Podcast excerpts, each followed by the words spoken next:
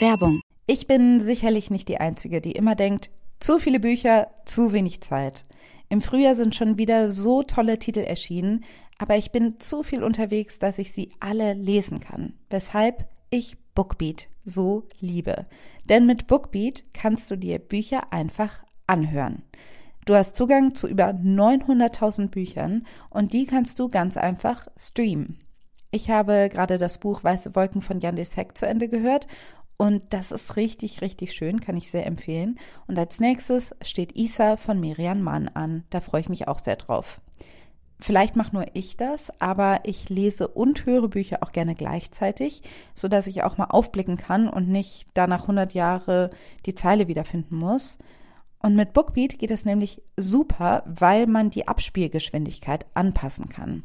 Und die erhöhe ich einfach, wenn ich lese und dann, wenn ich rausgehe und einen Spaziergang mache, dann mache ich sie wieder langsamer. Bookbeat gibt es für Studierende schon ab 4,99 im Monat, was ich ziemlich cool finde. Aber vor allen Dingen haben wir jetzt den Hookup für euch, denn mit uns kannst du Bookbeat mit dem Promocode Feuer zwei Monate kostenlos testen. Alles, was ihr machen müsst, ist auf www.bookbeat.de slash Feuer zu gehen und euch da die App zu holen. Die Infos findet ihr aber auch wie immer in den Show Notes.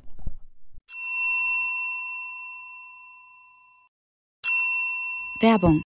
Es gibt eine Dating-App für Menschen, die wirklich daten wollen. Und die heißt Hinge. Hinge wie das Scharnier auf Englisch. Das Element, das es braucht, damit zwei Dinge zusammenkommen können. Schön, oder? Hinge ist die Dating-App, die entwickelt ist, um gelöscht zu werden. Denn die Profile bei Hinge bieten mehr als ein paar Bilder und Infos zur Körpergröße. Auf Hinge gibst du an, mit welcher Absicht du datest, sodass keine Missverständnisse entstehen. Und das Coolste ist, Hinge hat Prompts, also Fragen, deren Antwort direkt darauf schließen lassen, ob ihr die gleichen Interessen, aber vor allem den gleichen Humor teilt. Und Hinge möchte Dating wirklich für alle zu einem schönen Erlebnis machen, weshalb Hinge zusammen mit der LGBT-Organisation GLAD Prompts für die LGBTQ-Plus-Community entwickelt hat. So findest du schnell deine Community und siehst, mit wem du Gemeinsamkeiten teilst. Zum Beispiel kannst du beschreiben, was Gender Euphoria für dich bedeutet oder wo deine Chosen Family unschlagbar ist. Hinge bringt dich mit den richtigen Leuten zusammen. Also probiert jetzt Hinge aus, nutzt die Prompts. Alle weiteren Infos findest du in den Show Notes. Ich habe das Gefühl, seit du hier bist, ist deine Stimmchen noch leiser geworden. Wirklich? Mhm.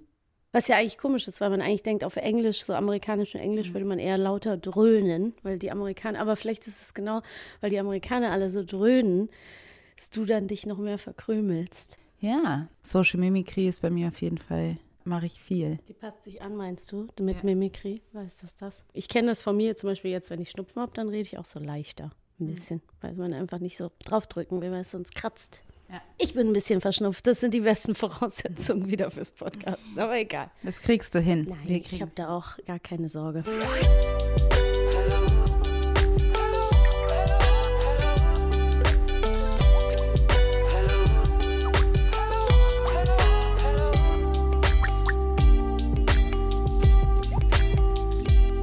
Hallo und herzlich willkommen zur neuen Folge Feuer und Brot. Es ist die Märzfolge. Wir begrüßen euch heute. Es sind wieder wie immer Maxi und Alice und wir sitzen hier diesmal zusammen in Los Angeles. Hallo Alice. Hallo Maxi. Ja, danke, dass du mich besuchen kommst. Letztes Mal war ich ja noch alleine hier in Los Angeles, aber wie angekündigt bist du jetzt hier hingeflogen. Ja. Und wir sitzen heute in einem sehr besonderen Zimmer. Wir sind nämlich im Thomas Mann Haus und wir sind im Büro von Thomas Mann. Das ist im Thomas Mann Haus das einzige Zimmer, das noch so im Original geblieben ist. Also es ist hier sehr holzvertäfelt. Es ist eher ein dunkler Raum, aber er ist auch sehr leise. Und deshalb haben wir gedacht, hier kann man bestimmt gut podcasten. Ich finde auch so dunkel ist er gar nicht, aber wahrscheinlich sind meine Ansprüche gesunken, weil wir hatten zwei Tage richtig äh, Regenwetter, was ja total untypisch ist für Kalifornien. Und jetzt scheint zum ersten Mal wieder die Sonne. Und was machen wir alles? Wir gehen rein und podcasten. Aber in das Zimmer scheint ein bisschen durch die Jalousien die Sonne rein. Und ich bin auch ein bisschen ehrfürchtig, merke ich. Ich bin ein bisschen eingeschüchtert, wenn man das erstmal in diesem Zimmer ist. Überall stehen alte Bücher. Und natürlich ist es hier im Thomas Mann Haus eh alles sehr geschmackvoll und schön und hat so eine ganz ruhige Atmosphäre. Und ich bin natürlich total dankbar, dass ich ja dich überhaupt hier besuchen konnte, dich besuchen durfte. Und ähm, das ist ja jetzt schon meine zweite Woche in Los Angeles. Ich habe noch eine andere Freundin vorher besucht, die in Malibu lebt. Ganz liebe Grüße gehen raus. Und ja, es ist einfach ganz besonders. Und wie schön, dass wir jetzt hier eine Podcast-Folge aufnehmen. Ich freue mich. Ich freue mich auch. Ja, ich kann es auch verstehen. Man sagt auch in diesem Raum wohnt noch der Geist von Thomas Mann, mhm. weil es hier noch so so original eingerichtet sind. Diese Bücher, die hier überall sind, sind auch noch seine Bücher und so weiter. Also es ist halt auch alles sehr geschichtsträchtig und das ist halt auch das Interessante hier, dass man einfach irgendwie sich immer mal reinziehen muss. Wir sind im Zimmer, wo Thomas Mann gewohnt hat. Hier ist so ein Klavier, und das war auch Thomas Mann Klavier. Also es ist irgendwie witzig, dass es so ein historischer Ort ist und wir jetzt hier einfach chillen und Feuer und Brot aufnehmen. Ich weiß nicht, wie Thomas Mann das gefunden hätte, aber ich gehe jetzt einfach mal davon aus, dass er es gut gefunden hätte. Ich glaube auch. Ich glaube, am Ende, im Endeffekt hätte er vielleicht gegrummelt und es dann ganz gut gefunden. Wie ist es dir denn hier ergangen im Thomas Mann Haus bis jetzt? Also ich meine, wenn die Folge rauskommt, ein bisschen Zeit ist dann nochmal vergangen. Deine Zeit ist dann auch irgendwann schon vorbei. Die Zeit ist verflogen, aber gleichzeitig war es natürlich auch total schön, dass du hier sein konntest so lange. Ja, auf jeden Fall. Ich habe eine richtig gute Zeit. Ich war auch zwischendurch an der Ostküste, hatte viele unterschiedliche Veranstaltungen und hier im Thomas Mann Haus ist es ja wie so eine WG. Mhm. Es sind zwei andere JournalistInnen und noch ein Dichter hier und noch die eine Person, die fürs Thomas Mann Haus arbeitet. Und wir sind eine illustre Runde und es macht auf jeden Fall richtig Spaß. Also ich finde, das ist eine sehr besondere Zeit und ich kann hier schreiben und recherchieren und es ist alles gut. Ja, ich schätze das auch sehr wert, weil also sowas macht man halt nicht alle Tage, nee. sondern eher einmal im Leben. Ja, das ist auf jeden Fall special, gebe ich dir total recht. Und für mich ist es ja auch nochmal special, weil sowieso alles, was wir gerade bis jetzt gesagt haben, aber ich bin eben auch einfach noch schwanger hier mhm. und werde auch so von Woche zu Woche schwangerer. Also ich bin ja insgesamt nur zwei Wochen von zu Hause weg, aber natürlich der lange Flug und die Zeit schreitet voran. Jetzt mittlerweile ist es auch so, dass ich ganz, ganz viel und oft schon das Baby spüren kann, wie es sich bewegt, während wir hier sitzen merke ich immer so kleine Bewegungen in meinem Bauch und das ist einfach total surreal. Alles in allem ist es total, total krass und ja, einfach eine besondere Zeit. Werde ich auch nicht vergessen. Ich finde es auch mega cool, dass du hier hingekommen bist, mhm. auch wenn du, das, du bist im sechsten Monat schwanger, ne? Ja. Im sechsten Monat, weil das ist ja schon echt eine lange Reise. Also ich glaube, wenn man es am schnellsten macht, ist man immer noch 13 Stunden oder so unterwegs man hat neun Stunden Zeitverschiebung, ist ja also generell für Leute, die auch nicht gerade eine besondere körperliche Herausforderung haben, ist das eine anstrengende Reise. Und das hast du hier einfach so gemacht, bist hier einfach so hingesteppt. Finde ich auf jeden Fall cool. Und dein Baby kann jetzt schon sagen, es war schon mal in den USA. Genau, mit mir. Ich bin hier hingesteppt, finde ich auch gut, die Vorstellung. Das hat natürlich mehrere Ebenen. Man hat sich natürlich vorbereitet, man hat sich genau überlegt, wie man das macht. Und ja, deswegen habe ich mich das dann schlussendlich getraut. In dieser Zeit der Schwangerschaft geht es noch ganz gut. Und ich hoffe, jetzt wird die Rückreise so gut verlaufen, wie die Hinreise verlaufen ist, die ich doch sehr, sehr gut verkraftet habe, alles in allem. Aber ein paar Tage sind ja noch Zeit und wir nutzen einen unserer letzten gemeinsamen Tage hier heute, um natürlich auch ein Feuer- und Brot-Thema zu besprechen diese Folge aufzunehmen. Und ich finde, es ist ein von dir ja vorgeschlagenes Thema, was total gut natürlich an diesen Ort passt. Auf jeden Fall. Wir sind in Los Angeles, Weltzentrum des Entertainments, waren auch schon mal in Hollywood. Mhm. Und nächste Woche wenn die Folge erscheint, quasi waren sie schon, sind die Oscars. Sie sind quasi in dieser Stadt. Ich finde es auch total komisch. Ich bin ja schon seit Januar hier und es waren ja schon die Grammys und die Emmys und die sind alle hier in dieser Stadt. Also mhm. es ist mhm. total komisch. Also auch wenn man natürlich sonst auch nicht viel mehr mitbekommt, dass man weiß, diese ganzen Leute sind halt hier. Und Voll. früher ist man irgendwie, also ich zumindest, habe das bestimmt ein oder zweimal in meinem Leben schon gemacht, dass man so mitten in der Nacht noch die Oscars guckt, obwohl es jetzt nicht so eine super spannende Veranstaltung ist. Aber jetzt kann ich die Oscars einfach zu einer sehr reasonable, normalen Zeit gucken. Wollen sie nämlich auch laufen, wenn man sie schauen soll, nämlich einfach so am Abend. Das freut mich jetzt schon. Ja, da bin ich auch ein bisschen neidisch auf dich, sage ich dir ganz ehrlich. Nicht, dass dieser äh, Oscar-Mythos, den es früher ja noch so ein bisschen hatte, dass man so voll die Ehrfurcht hatte vor dieser Veranstaltung und wer da gewinnt. Das ist bei mir ein bisschen gesunken, weil man auch immer wieder merkt, dass da auch ein bisschen Quatsch passiert und verschiedene Ebenen das auch nicht so reasonable machen. Aber äh, trotzdem finde ich das natürlich total cool, dass du das hier sozusagen live gucken kannst und dass vor allem alle wichtigen Leute kommen. Und ja, um wichtige und auch nicht so wichtige Leute soll es heute unter anderem auch gehen. Also wir nehmen uns einem Thema an, was digital zumindest wieder mal in aller Munde gewesen ist in den letzten Monaten. Manche von euch werden sich ja sofort denken, aha, ja, kenne ich, habe ich schon gehört. Andere werden denken, großes Fragezeichen. Aber dafür sind ja wir hier und erklären das jetzt ein bisschen. Und zwar soll es um Nepotism gehen und um Nepo-Babies, das oh, Phänomen. Genau. Das Phänomen Nepo-Babys oder zumindest der sogenannte Rage-Trend um Nepo-Babys. Mhm. Rage-Trend ist, wenn ein Thema trendet, aber alle quasi wütend sind, also eine Art Empörungstrend. Mhm.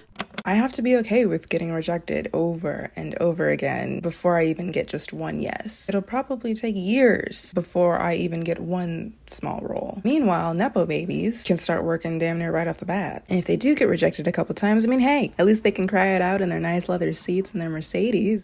Nepo-Babys sind Menschen, die vom Beruf und vom Status der Eltern profitieren oder der Verwandten, insbesondere in puncto Karriere, Beruf also man nennt es auf Deutsch Vetternwirtschaft, aber es ist nicht so ein schönes Wort, deshalb sagen wir lieber Nepotism genau. und Nepo-Babys. Ganz genau. Wir kommen ja aus Köln, da gibt es auch noch das schöne äh, Wort Klüngel.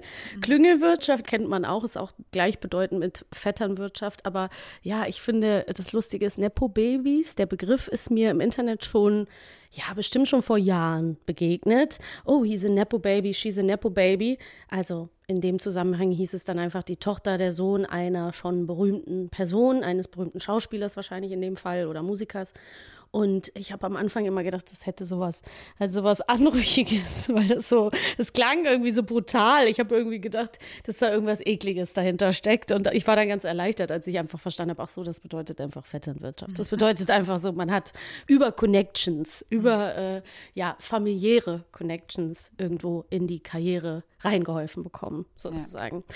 Und der große Aufreger über Nepo-Babys wurde ja jetzt auch noch mal in den letzten Monaten total befeuert, weil es verschiedene große Artikel gab, die sich mit diesem Thema auseinandergesetzt haben und sogar diverse aktuelle Hollywood-Sprösse, sage ich mal, Kinder von berühmten äh, Schauspielern und Schauspielerinnen auf den Titel gepackt haben und gesagt haben, look, They are there. Ihr wisst gar nicht, wer alles von wem quasi direkter Nachfolger ist, wo die euch vorgesetzt werden als neue Stars, die einfach alle direkt aus der Familienwirtschaft sozusagen kommen. Und dann gab es diesen Vulture-Artikel.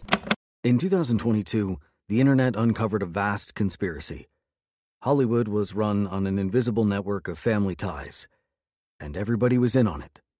Everyone is someone's kid, but it was as if everybody were somebody's kid. Ja, und dann war die Empörung auf einmal groß. Ne? Alle waren so, ach ja, stimmt, so schlimm ist es also. Und äh, die Nepo-Babys kriegen auf jeden Fall jetzt so ein bisschen ihr Fett weg. Genau. Der Artikel hat es nochmal lang und breit erklärt und dann gab es das aber auch schon vorher eben im Internet bei TikTok, regen sich die Leute eben auf, weil Hollywood natürlich insbesondere diesen Traum verkörpert, dass man zu einem Casting geht, man ist noch ein Niemand, niemand kennt einen und dann kriegt man eine Rolle, man singt vor, bla bla bla und dann kriegt man den großen Break und dann auf irgendwann mal ein paar Jahre später landet man eben auf den roten Teppich und man ist ein Star. Ja. Und Kinder und junge Menschen träumen immer noch davon, Karriere im Entertainment zu machen. Wenn man dann aber sieht, wie schwer das ist, nicht nur direkt in Hollywood, schon auf allen anderen Ebenen, aber wenn man merkt, wie schwer es ist, überhaupt in einen Castingraum zu kommen, überhaupt an bestimmte Projekte ranzukommen, dass jemand einen überhaupt ernst nimmt, das hat, glaube ich, viele Leute desillusioniert. Und dann kommt noch parallel dazu, dass man halt eben schaut, wer kriegt denn die Rollen, wer ist denn da so? Und wenn man sich mal so umschaut, die Liste ist so lang, dass man es gar ja. nicht aufzählen kann. Aber wir nennen jetzt mal ein paar Nepo-Babys. Mhm. Jaden Smith, Paris Hilton, die Kardashians. Lily Rose Depp, Maya Hawke jetzt gerade groß in der neuen Stranger Things Staffel gewesen, Dakota Johnson, Hailey Bieber, Maud Apatow, Zoe Kravitz, die Coppolas, John David Washington, Gwyneth Paltrow, Jamie Lee Curtis und so weiter und so fort. And my mother and my father were both nominated for Oscars in different categories. I just want an Oscar. Und was du gerade schon angesprochen hast, finde ich auch total wichtig, weil man ja wirklich manchmal das gar nicht checkt. Also wenn die jetzt nicht, wie gerade die Kinder von Denzel Washington und Uma Thurman und Ethan Hawke den Nachnamen tragen, wo es so offensichtlich ist, manchmal weiß man es ja gar nicht. Und trotzdem denkt man dann so, oh krass, es gibt eine neue Rolle, eine große Rolle zu vergeben in der Serie Stranger Things, kriegt dann halt mal die Tochter von Uma Thurman. Oder es gibt die Hauptrolle in Tenet zu vergeben und das spielt dann eben der Sohn von Denzel Washington. Mhm. Und es sind natürlich auch in erster Linie oft Verkaufsargumente, weil die Leute natürlich, die das besetzen, unter anderem auch darauf setzen, dass Leute doch von dem großen Namen angezogen sind, wenn sie eben den Namen tragen. Und natürlich auch diese Leute vielleicht auch eine gewisse Ähnlichkeit, also eine gewisse Resemblance, irgendwie so eine, so ein, sowas, das habe ich schon mal gesehen, was im Marketing einfach gut funktioniert. Also etwas sehr, das ist so fa familiär irgendwie. Ja, so eine Nostalgie haben und man ist auch neugierig. Also ich muss auch sagen, dass man natürlich, wenn man weiß, zum Beispiel beim Sohn von Dancer Washington, denkt man natürlich, okay, wie spielt er jetzt? Also unbewusst gibt man denen schon so eine Art Vertrauensvorschuss oder ist besonders neugierig. Ich glaube, das stimmt auf jeden Fall. Es sind ja nicht nur die Leute vor der Kamera, sondern das Problem ist ja auch schon, dass auch hinter der Kamera ja. alles voller Nepo-Babys ist. Also auch die Leute, die Regie führen, die die Skripte schreiben. Das sind auch alles Leute, deren Eltern schon irgendwie große Filme geschrieben haben und so weiter. Wenn man jetzt auf die Coppolas guckt, Sophia Coppola ist die Tochter von Francis Coppola und auch zum Beispiel der Euphoria Sam Levinson, der ist auch irgendwie das Kind von irgendjemandem. jemanden berühmten. Von dem Regisseur von Rain Man, der auch damals den Oscar dafür schon oder mehrere Oscars gewonnen hat, auf jeden Fall. Also auch von einem total ruhmreichen Regisseur. Und dann gab es doch auch diesen großen Aufreger, dass eben die Tochter von Steven Spielberg führt Regie in einem Film, der Sohn von Stephen King, bitte nagelt mich nicht fest, aber der schreibt dann das Skript und dann ist noch jemand, äh, der Sohn von sowieso ist dann Produzent und der nächste spielt die Hauptrolle. Also es ist einfach total durchwachsen. Und, to be honest, mein Kopf rast, weil es wirklich so, so, so, so, so viele Namen sind. Also wir haben in der Vorbereitung wirklich gesehen, okay, äh, es, ich war irgendwann so weit, dass ich mich gefragt habe, wer ist eigentlich kein Nepo-Baby in Hollywood? Also es ist sehr, sehr, sehr offensichtlich, dass die Strukturen so funktionieren. Ja. Und da ist dann der Vorwurf, liegt natürlich nahe, dass die Leute sagen, hier, das hat überhaupt nichts mit eurer Leistung zu tun. Ihr seid einfach nur berühmt, seid reich und könnt ihr die geilsten Filme machen, weil ihr einfach Eltern habt, die euch das ermöglichen. Und dann sitzen da natürlich ganz viele andere Leute, die nichts dergleichen haben mhm. und sagen, sie haben es super schwer und kommen da nie hin. Ja. Das stimmt. Und das kann man ja auch irgendwo verstehen. Es geht gar nicht darum, all diesen Nepo-Babys ihr Talent abzusprechen, weil da mhm. gibt es große, große Unterschiede. Und es gibt natürlich auch Gründe dafür, warum die vielleicht schon besser sind in dem, was sie machen als andere. Darum geht es gar nicht. Also genau diese Unterscheidung werden wir gleich nochmal thematisieren. Aber es ist interessant, dass wir gerade so eine Zeit erleben, wo das eben dann zu einem Aufreger führt. Ne? Und ein bisschen zurückzuführen ist es vielleicht auf diesen großen Skandal, wo äh, auch Eltern ihre Beziehung, reiche Eltern und witzigerweise auch einige Schauspielerinnen waren dabei. Varsity Blues Scandal. Danke. Ich war so, äh, wie spricht man es aus? Genau. Der Varsity Blues Scandal, wo eben auch reiche, äh, privilegierte, besser situierte Eltern ihren Kindern Plätze in Elite-Colleges erschlichen erkauft haben. Und ich weiß, das habe ich mir natürlich wieder gemerkt, weil ich bin ja ein Gossip-Freak, wie wir alle wissen, dass die ähm, Schauspielerin aus der Serie Full House, die damals die Becky, die Freundin von Onkel Jesse gespielt hat, nämlich darin verwickelt war. Und Felicity Huffman mutmaßlich auch darin verwickelt war, die wir aus Desperate Housewives kennen. Also auch da waren, hatten wieder Schauspielerinnen ihre Finger im Spiel und die Empörung war riesig. Actresses Lori Loughlin and Felicity Huffman are two of the dozens of wealthy parents accused in the alleged scheme. Prosecutors say that some of them paid millions to get their children into elite schools like Yale, Stanford, and the University of Southern California. The universities claim that they are victims.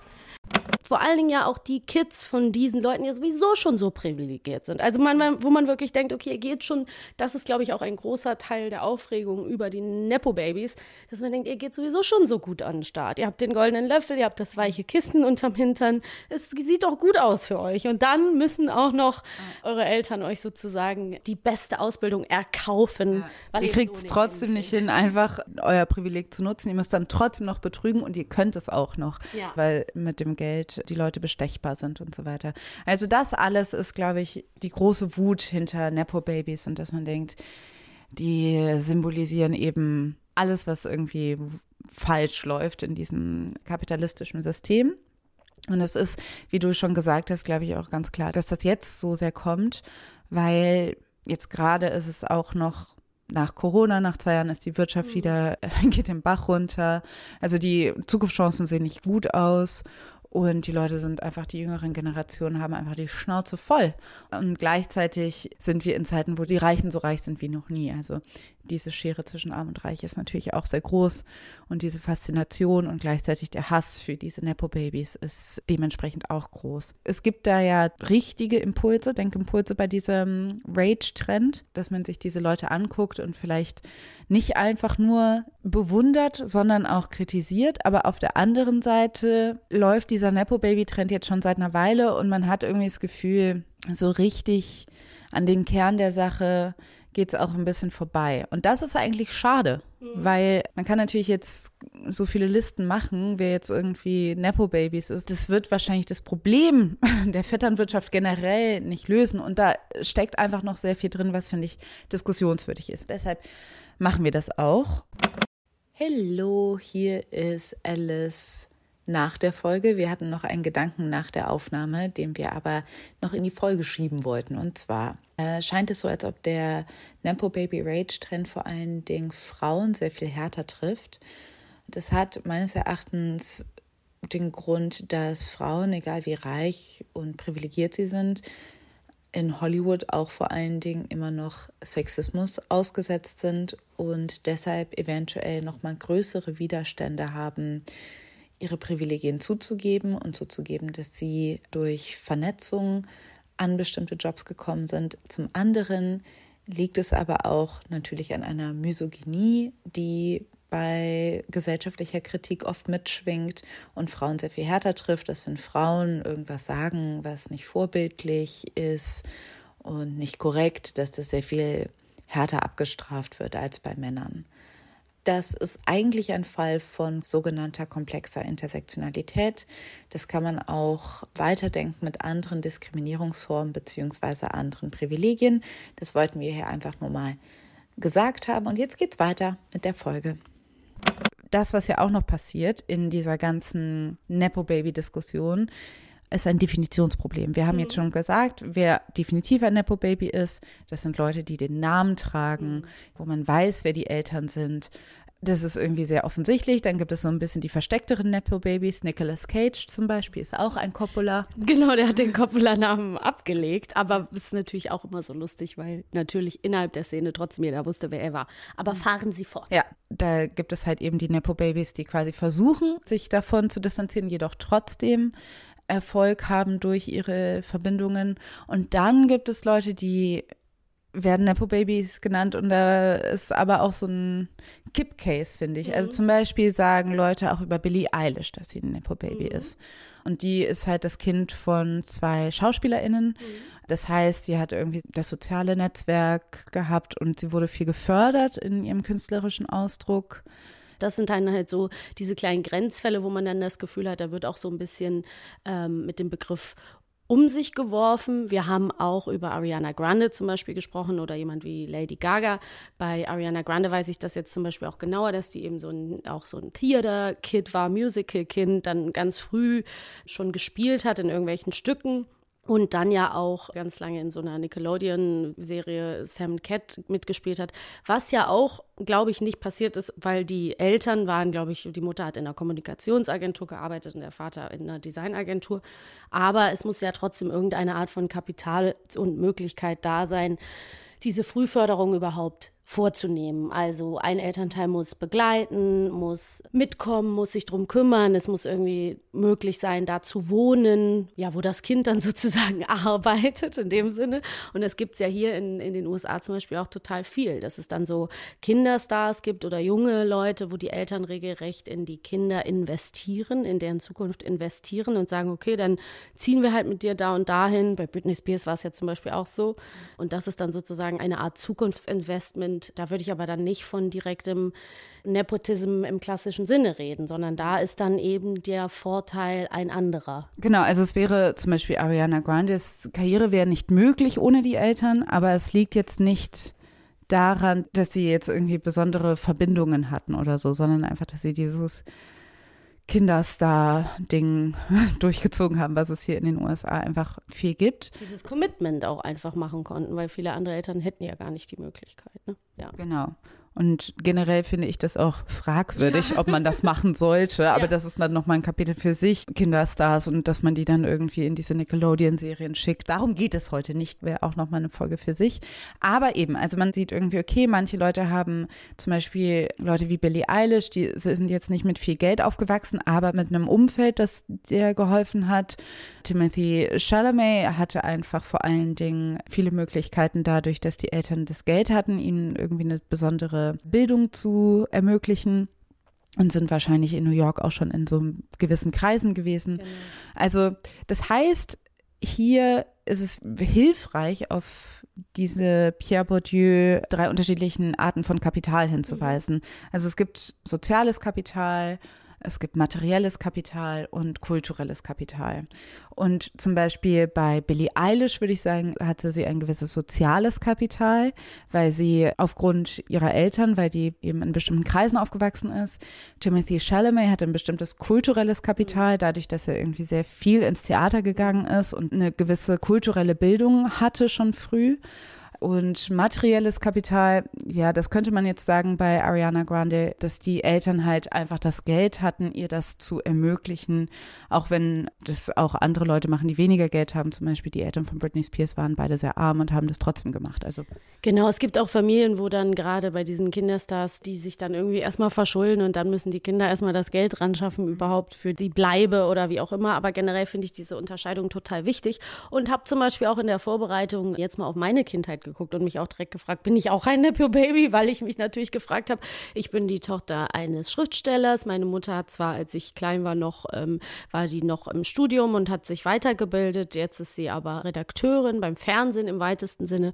Und im Endeffekt habe ich meine ersten Sprecherinnenjobs natürlich auch über Kontakte meiner Eltern bekommen. Ne? Also das fand ich dann so interessant, weil ich gedacht habe, ja, oder bei dir, deine Mama, deine Eltern waren auch beide KünstlerInnen, deine Mama war Tänzerin, dein Vater Akrobat, die haben auch immer im Kulturbereich gearbeitet. Das heißt, da kann man natürlich auch von einer einfach, auch wenn unsere Eltern nicht reich waren, von einem anderen Kapital, von einer anderen Förderung und einer anderen Fütterung sprechen, die wir sozusagen als Kinder genossen haben. Auf jeden Fall. Ich würde nämlich auch sagen, dass ich auf jeden Fall vom kulturellen und sozialen Kapital meiner Eltern profitiert habe. Wir hatten wenig Geld und dadurch merke ich, dass Leute mich so kategorisieren in auch so eine Art Bildungsaufsteigerin oder jemand, der irgendwie in sozial mobility-mäßig aufgestiegen ist. Und das finde ich irgendwie dann wiederum unfair oder nicht richtig, weil es gibt halt Leute, die weder soziales noch kulturelles Kapital haben und auch kein Geld. Da merke ich schon, das ist natürlich ein Riesenunterschied. Ja. Also bestimmte Dinge waren und sind mir einfach schon immer näher gewesen. Als Kind bin ich immer mit ins Theater und so weiter. Es ist dann natürlich auch eine Frage von Rassismus, dass Leute mir das nicht so richtig zugetraut haben oder nicht ernst genommen haben. Aber das ist natürlich ein Wissen, was ich auf jeden Fall hatte, was, glaube ich, mich total geprägt geprägt hat. Ja, und was ja auch dazu geführt hat, dass wir erstmal, ne, den Rest kann man in deinem Buch nachlesen, aber erstmal in der gleichen Schauspielagentur gelandet sind als ja. Kinder. Ne? Also das belegt ja eigentlich das, was wir gerade nochmal beschrieben haben.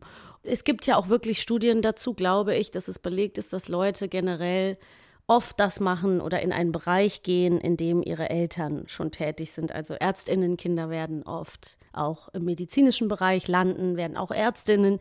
Dasselbe gilt für Lehrerinnen und so weiter und so fort. Also es ist vielleicht auch generell so, dass man natürlich das, womit man aufwächst, was einem bekannt ist und so weiter, das ist einem näher und liegt vielleicht auch erstmal in dem Bereich des Ermesslichen, was man sich selber zutraut. Und genau wie du gesagt hast, ist es halt auch sehr, sehr oft eine Frage, die jetzt in der Nepotism-Online-Debatte, die so oberflächlich geführt wird, oft gar nicht so mit reinkommt, dass es natürlich auch eine total krasse Klassenfrage ist. Selbst bei Schauspiel oder so. Ne? Weil wenn man sich mal anguckt, aus welchen sozialen Schichten die Leute kommen, dann ist es auch hier in Deutschland oder auch zum Beispiel in Großbritannien Großbritannien auch total krass, dass du eigentlich siehst, okay, es ist aber wirklich eine Sensation, wenn jemand dann so eine Aufsteigerkarriere sozusagen hinlegt, was du eben angesprochen hast. Und das finde ich eben auch total spannend, dass dieser Aspekt in der ganzen Debatte erstmal ziemlich kurz kommt. Aber das ist ja eigentlich der Kern, das Grundlegende der Sache, dass es hier eigentlich eine Empörung ist aufgrund von einer gewissen Klassenungerechtigkeit.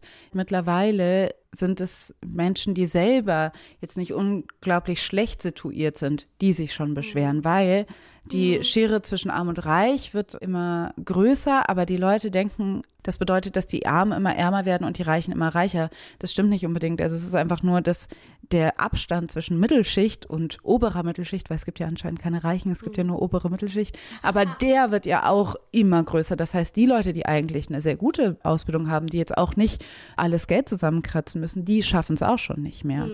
weil es einfach mittlerweile die Hürden, besonders im Schauspiel oder in kreativen Berufen, so unglaublich hoch mhm. sind, dass du erstmal fähig sein musst, einfach manchmal Monate oder Jahre für kein bis kaum Geld zu arbeiten. Ja. Und das ist halt etwas, das können sich viele Leute nicht leisten. Dazu musst du ja noch nicht mal irgendwie arm sein, sondern es ist einfach so, dass du vielleicht einfach ein, ja, ein regelmäßiges faires Einkommen brauchst. Und wenn, selbst wenn du es halt schaffst, in eine der total begehrten Schulen aufgenommen zu werden, sei es in dem Land, wo du lebst oder eben woanders, dann ist es genau wie du sagst, dann musst du dir ja das Leben dort leisten können. Und das können eben die wenigsten. Und dann musst du in so einem künstlerischen Studium oder auch in vielen, vielen Studiengängen, das begrenzt sich nicht nur auf künstlerische, musst du ja auch unglaublichen Einsatz zeigen, um es überhaupt zu was zu bringen. Du musst eigentlich während des Studiums schon deine ersten Entwürfe, Erfolge, was auch immer an den Start bringen. Und das kannst du ganz sicher nicht, wenn du nebenher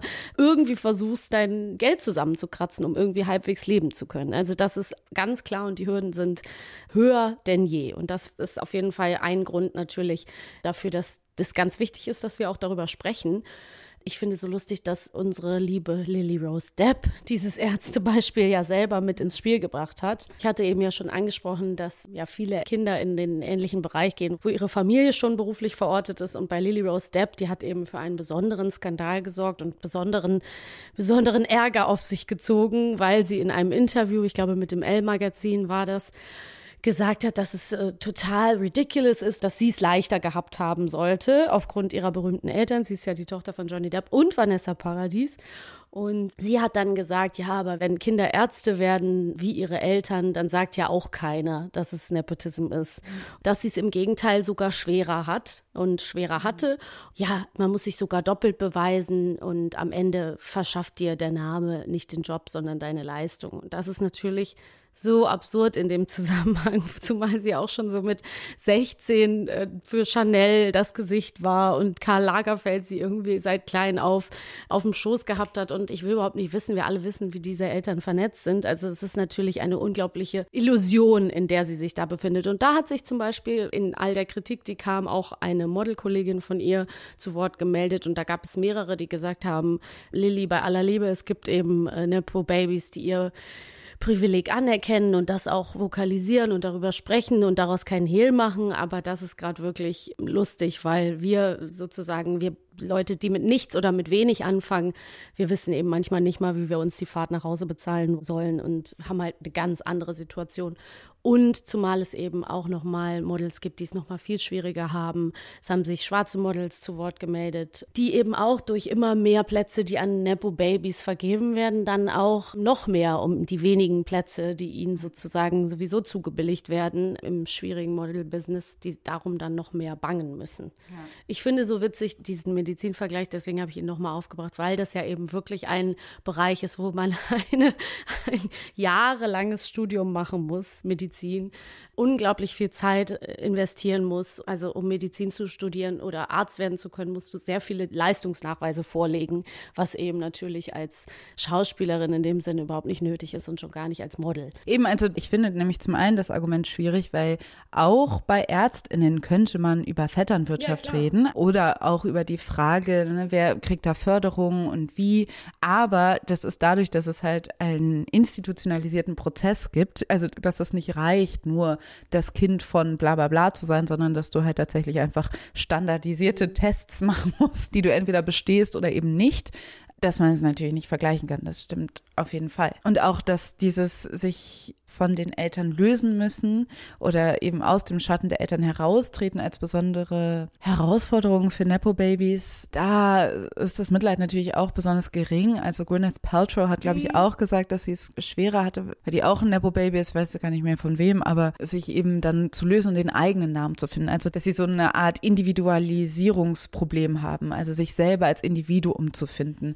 Denke ich auch sehr, das ist auf einem persönlichen Level vielleicht eine Schwierigkeit. Aber selbst wenn du scheiterst, scheitern würdest, würdest du ja immer noch weich fallen. Also es ist, da hängt keine Existenz dran, da hängt eine Identität vielleicht dran, aber die ist ja nicht vergleichbar mit, dass du halt den Job brauchst, weil du was zu essen brauchst oder so. Und das ist halt nämlich auch ein bisschen das Problem, dass man halt denkt, ja, ne, am Ende geht's halt ums Geld. Die geilsten Jobs, die einfach am geilsten bezahlt werden, kriegen Leute, die das Geld nicht brauchen. Also, ja, stimmt. Und die halt eh schon diesen most glamorous Lifestyle der Welt leben können und einfach, ja, in dem schicksten Wagen vom mit Chauffeur anreisen können zum Casting. Und dann kann man das ja wirklich nicht vergleichen. Gwyneth Paltrow hat, vielleicht kommt ja an der Stelle das Zitat auch ganz gut, ja auch wirklich gesagt, you have to work twice as hard and be twice as good. I mean, I, look, I think it's fair, right? Because yeah. as the child of somebody, you get access that other people don't have, right? Mm-hmm. So the playing field is not level in that way. However, I really do feel that once your foot is in the door, which you unfairly got in, then you have to work almost twice as hard and be mm-hmm. twice as good yep. because people are ready to pull you down and say you don't belong there and you're only there because of your dad or your mom or whatever the case may be. Was wirklich eine Lachnummer ist, wenn man sich überlegt, dass Gwyneth Paltrow damals für Shakespeare in Love bei aller Liebe, süßer Film, den Oscar gewonnen hat. Ne? Also hier, womit wir wieder bei den Oscars sind. Aber ich tappe gerade selber schon natürlich wieder in die Falle, was wir ja eigentlich auch ein bisschen kritisieren wollen, dass das Internet, die Gesellschaft ist damit beschäftigt, in gute und schlechte Nepo-Babys einzuteilen. Also jemand zu sein wie eine super coole, bin großer Fan, Jamie Lee Curtis, die sagt, das hat mich weit gebracht, ich wäre nie so weit gekommen ohne meine Eltern und meinen Namen, hat mir absolut Türen geöffnet. Viele Leute sagen, dass Chris Pine, der der Schauspieler sagt auch so, ja, good old Nepotism hat mich dahin gebracht, wo ich bin. Oder so Jeff Bridges zum Beispiel hat das auch an so einem Actors Table ganz klar gesagt. Also es gibt viele Beispiele, wo das eben Leute dann doch anerkennen und da keinen Hehl draus machen. Da freut man sich natürlich ein bisschen und viele von ihnen sind ja auch wahnsinnig talentiert. Wo man natürlich auch sagen muss, das hat natürlich auch was wieder mit der Frühforderung, Mentorship und so weiter, wem sie alles über die Schulter schauen konnten, mit wem sie schon früh zu tun hatten, wen sie fragen können und so weiter zu tun. Aber dann gibt's eben auch sehr unbeliebte Nepo-Babys, die so rumschwimmen und rumwabbeln, wo, wie ein Brooklyn Beckham zum Beispiel, der kriegt immer unheimlich viel Hass ab, weil er irgendwie tausend Sachen anfängt. Er will erst Fotograf sein, macht ein sehr schlechtes Fotobuch, dann will er Koch sein, kann aber nicht wirklich kochen, kriegt nichts gebacken und ist einfach der Sohn von David Beckham Beckham und Victoria Beckham and that's enough. Die Frage ist nur, was ändert's? Ändert es irgendwas, wenn wir uns alle einig sind, dass Brooklyn Beckham ein blöder Trottel ist, der einen Schluck Wasser in der Kurve ist, der es weniger verdient hat als eine Sophia Coppola oder wer auch immer, ne? Ist mir gerade kein besseres, altersgleiches Beispiel eingefallen. Aber ja, nehmen wir mal Timothy Chalamet oder keine Ahnung, dass man dann irgendwie da sich in dieser Diskussion verliert obwohl ja eigentlich die Vetternwirtschaft auch noch an ganz anderen Stellen gefährlich ist und der Gesellschaft schadet. Nicht nur in der Entertainment-Industrie. Genau, weil eigentlich in der Entertainment-Industrie schadet es natürlich den Leuten, die in der Entertainment-Industrie auch sein wollen. Und natürlich liegt es auch daran, dass wir jetzt auch gar nicht unterschätzen oder unter Wert verkaufen, dass wir dann auch sehr oft einseitige Geschichten haben oder Geschichten aus bestimmten Brillen. Also ganz oft werden Geschichten von reichen Menschen erzählt oder von, von weißen Menschen. Hat natürlich auch was mit Nepotism zu tun oder wer da reinkommt. Die sind ja auch mehrheitlich weiß, die ganzen Hollywood-Nepo-Babys, über die wir jetzt gesprochen haben. Ne? Also das nur, ja. Aber Jaden Smith und Zoe Kravitz gibt es auch. Also letztendlich denkt man. Washington auch, ne? Ja. Also Diversity in Nepotism ist wichtig.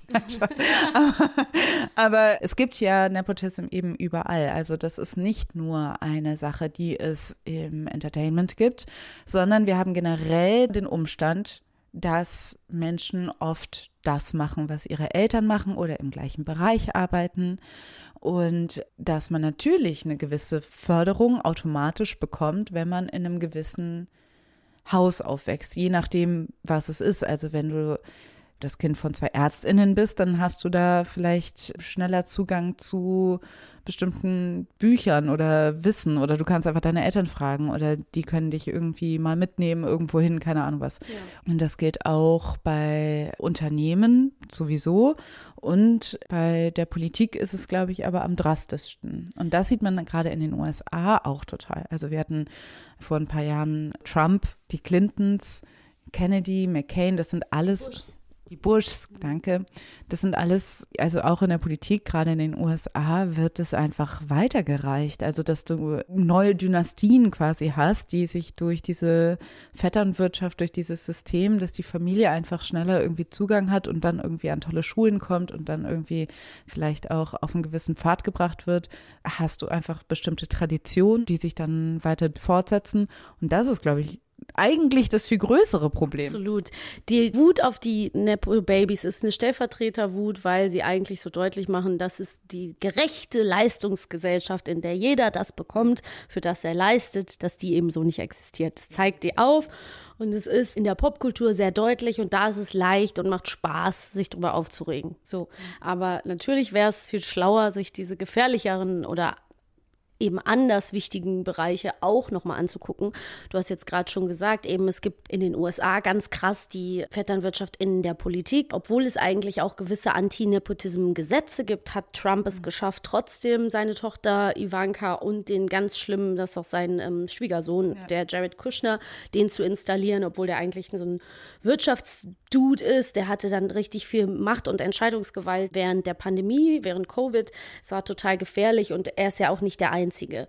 Natürlich ist das in Deutschland etwas weniger und es ist auch nicht so üblich, aber wir kennen auch die Zeile von den Wise Guys früher. Wer den Kölschen Klüngel kennt, kann sich mit Pöstchen belohnen. Also ich wusste früher nie, was Pöstchen sind. Das meint natürlich Posten. Also natürlich wird auch da geguckt und vermittelt. Und wir hatten jetzt den großen RBB-Skandal zum Beispiel mit Patricia Schlesinger, die ihrem Mann Jobs zugeschustert hat.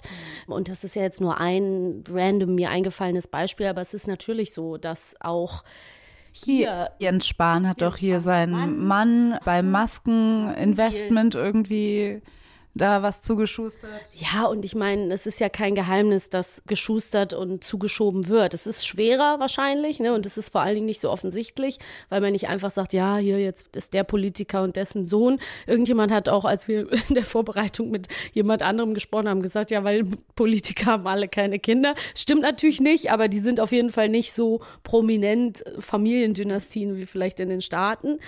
Aber dennoch, worauf wir ja hinweisen wollen, sind einfach dass alle möglichen Bereiche hinter großen Hürden versteckt sind und dass es unglaublich schwer ist, aus einer gewissen ja, sozialen Gruppe aufzusteigen oder aus einem bestimmten Bereich in einen anderen zu wechseln. Und das haben wir eben auch in unserem Bekanntenkreis, wenn wir uns umgucken, was Kinder von eben ArbeiterInnen berichten, dass sie in der Schule schon gemerkt haben, okay, eigentlich sind sie nicht erwünscht auf den Geburtstagen bei den Anwältekindern und den Ärztekindern.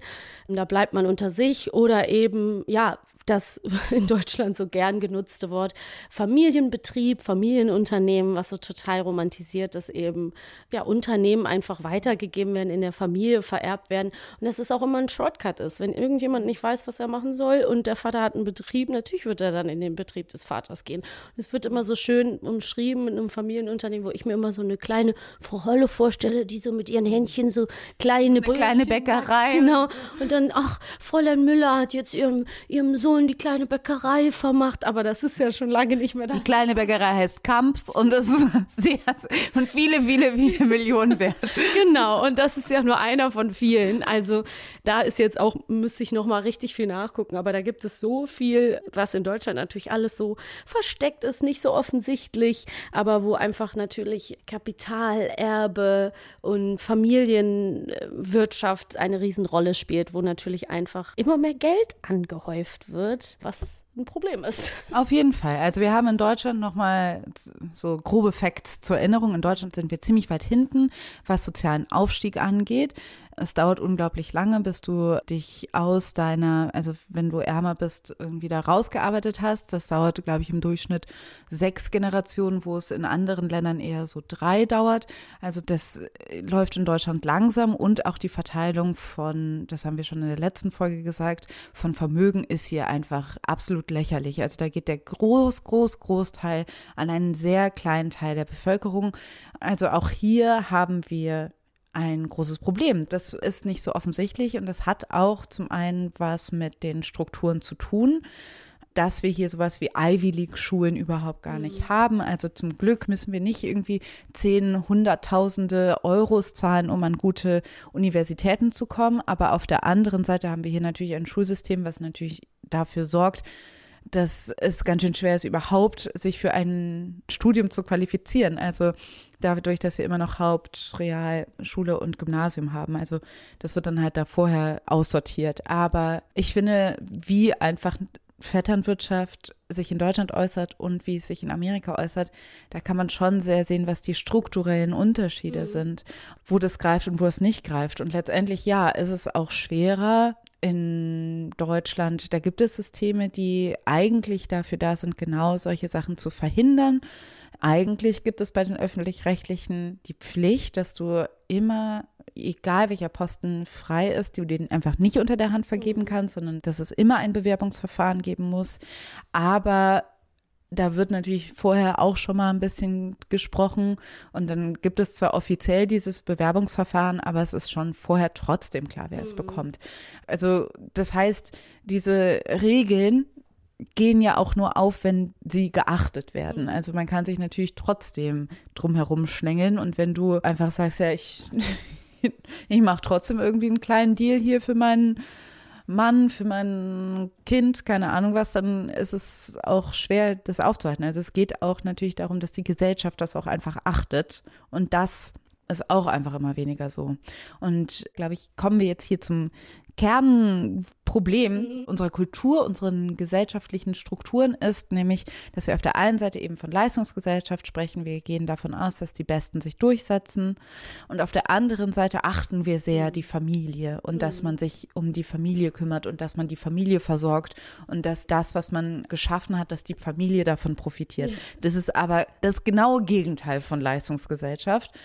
Und irgendwie diese Gegenteile existieren einfach in unserer Gesellschaft und niemand bricht sie so richtig auf. Der Aufreger kommt eigentlich relativ spät und oftmals, auch wenn es dann richtig um Strukturelles geht, bin ich manchmal fast ein bisschen überrascht, wie sehr Leute dann sowas verteidigen, dass mhm. Erbe nicht stärker besteuert werden soll oder so. Das hat ja die Familie, das haben die ja sich selber verdient, deshalb sollten die Kinder ja auch was davon haben und ich so weiter. Ich würde sagen, dass das fast die Allgemeinheit äh, so denkt und dass es unheimlich schwer ist, da Leuten irgendwie in ihre gelernten Regeln sozusagen da irgendwie reinzufahren und zu sagen, ja, aber guck mal, wäre es nicht besser sowieso. So ein bisschen habe ich ja vorhin schon gesagt, das ist so der Heisenberg-Effekt, ne? Also dass man so sagt, Walter White White sagt sechs Staffeln Breaking Bad, ich, I need to provide for my family. Und man denkt so, du, du hast vor fünf Staffeln schon aufgehört, das für deine Familie zu machen. Also irgendwo ist eine Grenze erreicht, ne, dass man wirklich sagen muss, ab einem bestimmten Kapital, was angehäuft wird, kann das ein Mensch in einem Leben überhaupt nicht mehr ausgeben. Niemand braucht so eine krasse Starthilfe. Und es gibt ja auch immer wieder Leute, wie zum Beispiel ein Jan Böhmermann oder so, die sich auch öffentlich dafür aussprechen, dass Erbe anders besteuert wird. Und das ist eben in Deutschland ein Riesenproblem, weil natürlich das das Geld an anderer Stelle fehlt. Und die, Leute wollen halt unheimlich gern, du hast es super schön gerade erläutert, an diesen Mythos Chancengleichheit glauben und verteidigen so ein System wie zum Beispiel unser Schulsystem mit seiner Unterteilung in die verschiedenen Schulformen. Und da habe ich gerade zum Beispiel auch mitbekommen, im Internet hatte Felix Lobrecht so einen Shitstorm, der Comedian, der hatte irgendwie gesagt, dass die Aufteilung mit in die Schulformen, in die unterschiedlichen Schwachsinn ist und dass es eigentlich kein Gymnasium geben sollte, so paraphrasiert wiedergegeben. Und er hat unheimlich Shit abbekommen, weil alle gesagt haben, ja, aber im Prinzip, oder viele haben gesagt, ja, kann ja jeder aufs Gymnasium gehen. Und das ist natürlich so, wo man wirklich manchmal denkt, wow, Leute, denken das wirklich noch Leute? Also ich meine, wir mhm. kennen so viele Leute in unserem Bekanntenkreis. Ich glaube, irgendwann gab es auch mal so eine Twitter-Bewegung, wo Leute ihre Geschichten erzählt haben, die äh, keine Empfehlung bekommen haben und wo eben ganz viel struktureller Rassismus und Vorverurteilung, Class und so weiter, das spielt eine Riesenrolle in diesen Gymnasialempfehlungen, die dann im Endeffekt über die berufliche Laufbahn eines Kindes entscheiden. Und da sollte es natürlich eigentlich genau Dinge geben, du hast es eben schon mal angesprochen, die das auffangen, ne? also dass man sagt, man spricht von einer Art von Frühförderung, man müsste anonymisierter bewerten, man müsste anonymisierter benoten und da die Chancenungleichheit schon anders ausgleichen. Und da scheitert es aber noch total. Und dieses Schulsystem führt eigentlich dazu, dass es sich immer weiter ja, verstärkt. Und gerade leben wir ja auch in einer Zeit, wo es für StudentInnen zum Beispiel immer schwieriger wird. Die Lebenserhaltungskosten steigen ins Unermessliche. Die haben in der Pandemie schon richtig Probleme gehabt. Und das führt natürlich dazu, dass eigentlich nur Leute mit Geld studieren können mhm. und in bestimmte Bereiche reinkommen. Das haben wir auch schon so oft angesprochen, ne? dass unbezahlte Praktika, wo die gefragt sind, fallen ganz viele Leute einfach schon raus. Das ist ja, ja ganz klar. Ja, also ich merke das auch zum Beispiel absolut in Journalismus zum Beispiel. Also da in diesem Bereich merke ich die Leute, die es da reinschaffen, das sind Leute, die meistens einfach das Geld haben, weil du unbezahlte Praktika machen musst. Gerade die Leute, die irgendwie an diesen JournalistInnen-Schulen sind, sind oft Menschen, die haben irgendwie ein Auslandspraktikum gemacht in irgendeinem ZDF-Studio in was weiß ich wo. Mexiko-Stadt oder so. Und man kriegt kein Geld dafür. Also das heißt, wer kann sich das denn bitte leisten? ich kann mir das nicht leisten. Das Problem ist nämlich auch, dass diese ganze Nepotism etwas auffängt, was eigentlich schon längst total marode ist. Mhm. Und das sieht man irgendwie in der Entertainment-Industrie, aber auch in jedem anderen, dass eigentlich die Gehälter schon so im Arsch sind ja. und dass da einfach schon so wenig unten ankommt, dass es eigentlich überhaupt nicht mehr möglich ist, da richtig vernünftig irgendwie zu arbeiten. Und das heißt, die einzigen, die halt, die das mhm. machen können, sind Leute, die das Geld nicht unbedingt so dringend brauchen. Und selbst in Hollywood sagt man es das mittlerweile so. Also natürlich mhm. kriegen die immer noch Millionen Gehälter, wenn die irgendwie richtig fette Jobs bekommen. Aber auch da ist, sage ich mal, sind die fetten Jahre auch schon vorbei. Mhm. Ich weiß, dass zum Beispiel Sydney Sweeney, mhm. eine, die auch Euphoria-Schauspielerin ist, die quasi kein Nepo-Baby ist, einmal gesagt hat, sie könnte sich nicht leisten, sechs Monate freizunehmen. Wenn sie jetzt ein Kind kriegen würde, das würde nicht gehen, weil sie müsste sofort wieder arbeiten oder keine Ahnung, irgendwie sowas. Und Leute auf der einen Seite gesagt haben, hey, ja, du und alle anderen auch, weil es halt in den USA keinen Maternity Leave gibt, aber in ihrer Industrie, in ihrem Bereich ist es eigentlich relativ normal, mhm. weil sich das die Menschen halt leisten können. Aber sie, trotz ihres Euphoria-Gehalts, sagt, sie kann es sich noch nicht leisten. Zum Beispiel das Mutterschutzgeld, was ich so in der Form ja auch nicht bekomme als Selbstständige, mhm. ne, möchte ich nur mal kurz anmerken, weil ja auch immer an vielen Stellen über Selbstständigkeit bei Müttern gesprochen wird. Finde ich nämlich auch ein wichtiges Thema, möchte ich nur mal kurz angemerkt haben, weil man da auch gucken muss, wie man irgendwie für sich selber sorgt. Und gerade als Selbstständige sich dann überlegen muss, lohnt es sich überhaupt äh, Elterngeld zu bekommen, wenn man dann komplett aussteigt ne, und dann verschiedene Jobs verliert, lohnt es sich nicht eher schnell wieder ein bisschen zu arbeiten und so weiter. Aber das führt ja auch wieder zu weit. Es geht eigentlich natürlich darum, wir sprechen über System-Fails sozusagen, Fälle, wo das System versagt. Und da sind wir wieder angekommen, natürlich über die Brücke, dass wir über Nepotism gesprochen haben, der natürlich in allem drinsteckt. Und ich finde auch nochmal interessant, sich zu überlegen, dass ja die Uhr Nepo-Babys, also eigentlich die Royals sind. Ne? Also dass man ja. sagen muss, so Nepo-Babys im klassischsten, klassischsten Sinne aller klassischsten Nepo-Babys sind eben so Kids wie Harry und William und natürlich davor schon die ganzen Royals. Und das, wenn man sich das vor Augen ruft, dann denkt man so, ja, jeder weiß, wie ungerecht das ist. Ja, also, es ist Adel eigentlich. Ja, also ja. es ist, und das ist ja auch das Witzige, also mit Harry und Meghan dass hier quasi, finde ich, von dem alten Adel sich loslösen, also die, die einfach gesagt haben, wir sind eine Familie, deshalb sind wir besser als ihr und wir herrschen jetzt über dieses Königreich und so. Und der neue Adel ist aber quasi eigentlich die reiche Elite, also ja. die Leute, die halt eben diese One Percent sind. Mhm. Und einen gleichen Effekt hat es halt trotzdem. Das heißt, die Frage ist, Bottomline, wenn wir jetzt mal wieder ankommen mit, was machen wir jetzt damit? Das Spannendste finde ich eigentlich, oder eine harte Nuss zu knacken, ist eigentlich die Frage, was machen wir mit der Familie? Also was mhm. machen wir mit der Kultur und der Tradition und auch diesen Gedanken, dass man für die Familie sorgen muss und alles für die Familie gibt und dass die Familie auch einen Vorteil hat und wenn man erbt, ist das gerecht, weil es war ja die Familie und so weiter. Also diese Sachen sind ja nicht nur ein strukturelles Problem auf Gesetzesebene, sondern auch ein Identitäts-Selbsterzählungsproblem. Und das finde ich irgendwie spannend. Würde ich jetzt ein Kind haben, würde ich ja auch nicht sagen, ja, du, mein Geld, das gebe ich nicht dir, sondern das muss irgendwie anders verteilt werden. Oder ich glaube, da ansetzen ist schwierig, aber muss auch irgendwie passieren. Das heißt, ja, hm. Die Frage wird halt auch immer dringlicher in der Zeit, in der wir jetzt gerade leben, weil die Luft so viel dünner wird. Also weil wir ja zum Beispiel jetzt schon wissen, okay, Rentensystem hm, sieht schlecht für uns aus. Ne? Also zum Beispiel bei meinen Großeltern war das eben noch nicht so. Mein Großvater musste zwar, war Frührentner, meine Oma hat dann gearbeitet, aber die hat jetzt ne, eine gute Rente. Die kann davon leben, die ist in keiner Existenznot. Das ist aber ein totaler Kontrast zu der Perspektive, die wir heute haben. Das heißt, die Leute haben immer natürlich das Gefühl, ihnen schwimmen so die Fälle davon davon und ich finde es auch so ein bisschen lustig oder fast seltsam. Also ich werde das nie verstehen, mit welcher Vehemenz eben Leute, die gar nicht so superreich sind, immer diesen Superreichtum aber verteidigen. Ne? Und wir haben halt natürlich auch mit unserer politischen Situation und einer Partei wie der FDP zum Beispiel, die natürlich da einfach einen Kampf führt, haben wir natürlich eine Partei, die immer wieder die Interessen der reichen Leute verteidigen wird und ähm, alles Mögliche an Umstrukturierung, Umverteilung blockieren möchte, die natürlich von Reichen gefüttert wird, was wiederum, also siehe mal, Frank Thelen hat doch irgendwann mal getwittert, ich gebe 500.000 Euro hier an die FDP und so. Der ist ja nicht der Einzige, ne? Also wieder mal so, da Dankeschön, Frank Thiel. Deutsche Elon Musk wannabe. Die ja übrigens auch alle, ne? Kurze Side Note, Bezos, Zuckerberg, äh, Zuckerberg, Elon Musk und so weiter, hatten ja auch alle schon reiche Eltern, die denen einfach einen Startschuss gegeben haben. Also ohne wäre es ja gar nicht gelaufen. Naja, aber abgesehen davon haben wir natürlich einfach eine Situation, wo das sich wahnsinnig schwierig gestaltet. Und wir sehen ja, was das für ein Ringen ist um eine Erbschaftssteuer oder einen Spitzensatzsteuer oder was auch immer. Und gleichzeitig wird es aber eben für die ärmeren Menschen immer heikler und arm sein wird immer teurer. Eben, also ich glaube, letztendlich kommen wir nicht drum herum. Also fallt nicht auf diesen Mythos rein, Familie, das darf man jetzt irgendwie, das ist unantastbar und das ist doch klar. Natürlich ist einem Familie nahe und so weiter. Das ist einfach nochmal ein ganzes Kapitel. Aber diese Geschichte wird genutzt, um ein Gatekeeping zu betreiben ja. für reiche Menschen. Da muss es einen kulturellen Shift geben, dass man sich nicht nur um seine eigene Familie kümmert, sondern um die Gesellschaft in total.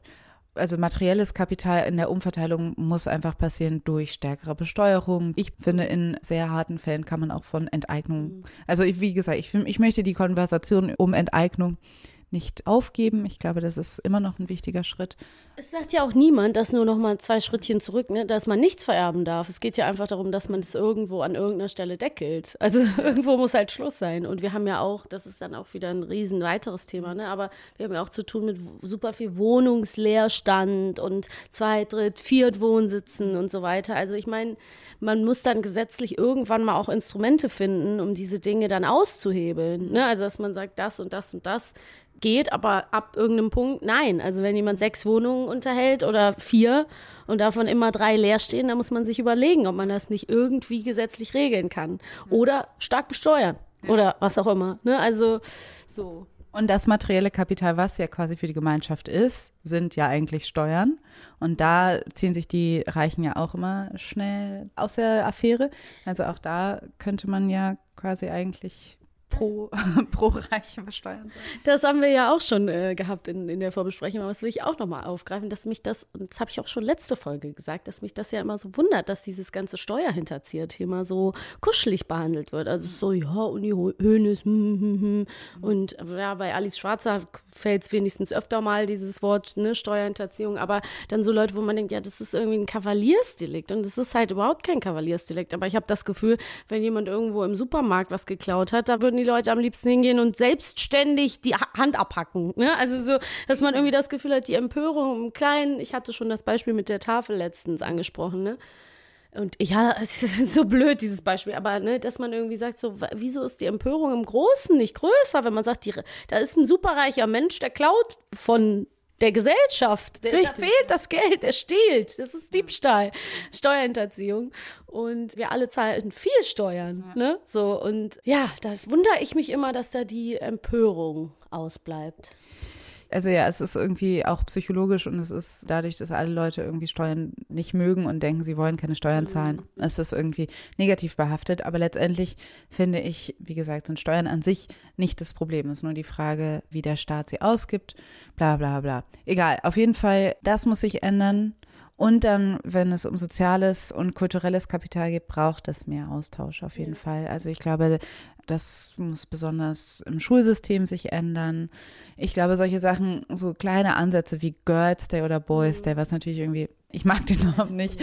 Und ich finde, es ist auch so ein bisschen an einer, äh, ja, oft nicht mit sehr viel Liebe gestaltet. Mhm. Aber die Idee, Kinder irgendwo hinzuholen, in berufliche Räume zu holen, die sie normalerweise nicht kennen, ist unglaublich wichtig. Und das habe ich einmal habe ich es nur erlebt, wo mich ein junger Schüler an der Tagesschau, ja, der durfte sich die Redaktion mhm. angucken. Und danach habe ich gehört, ah, der fand es eigentlich voll interessant und jetzt ist es auf dem Schirm. Wenn du es nicht siehst, dann ist es einfach unerreichbar und das muss einfach sich ändern. Ich glaube, diese Initiativen sind unglaublich wichtig und ja, es ist ja auch total normal, dass wenn, also oft haben ja junge Leute den Fall, dass sie nicht wissen, wohin mit sich und was sollen sie als nächstes machen.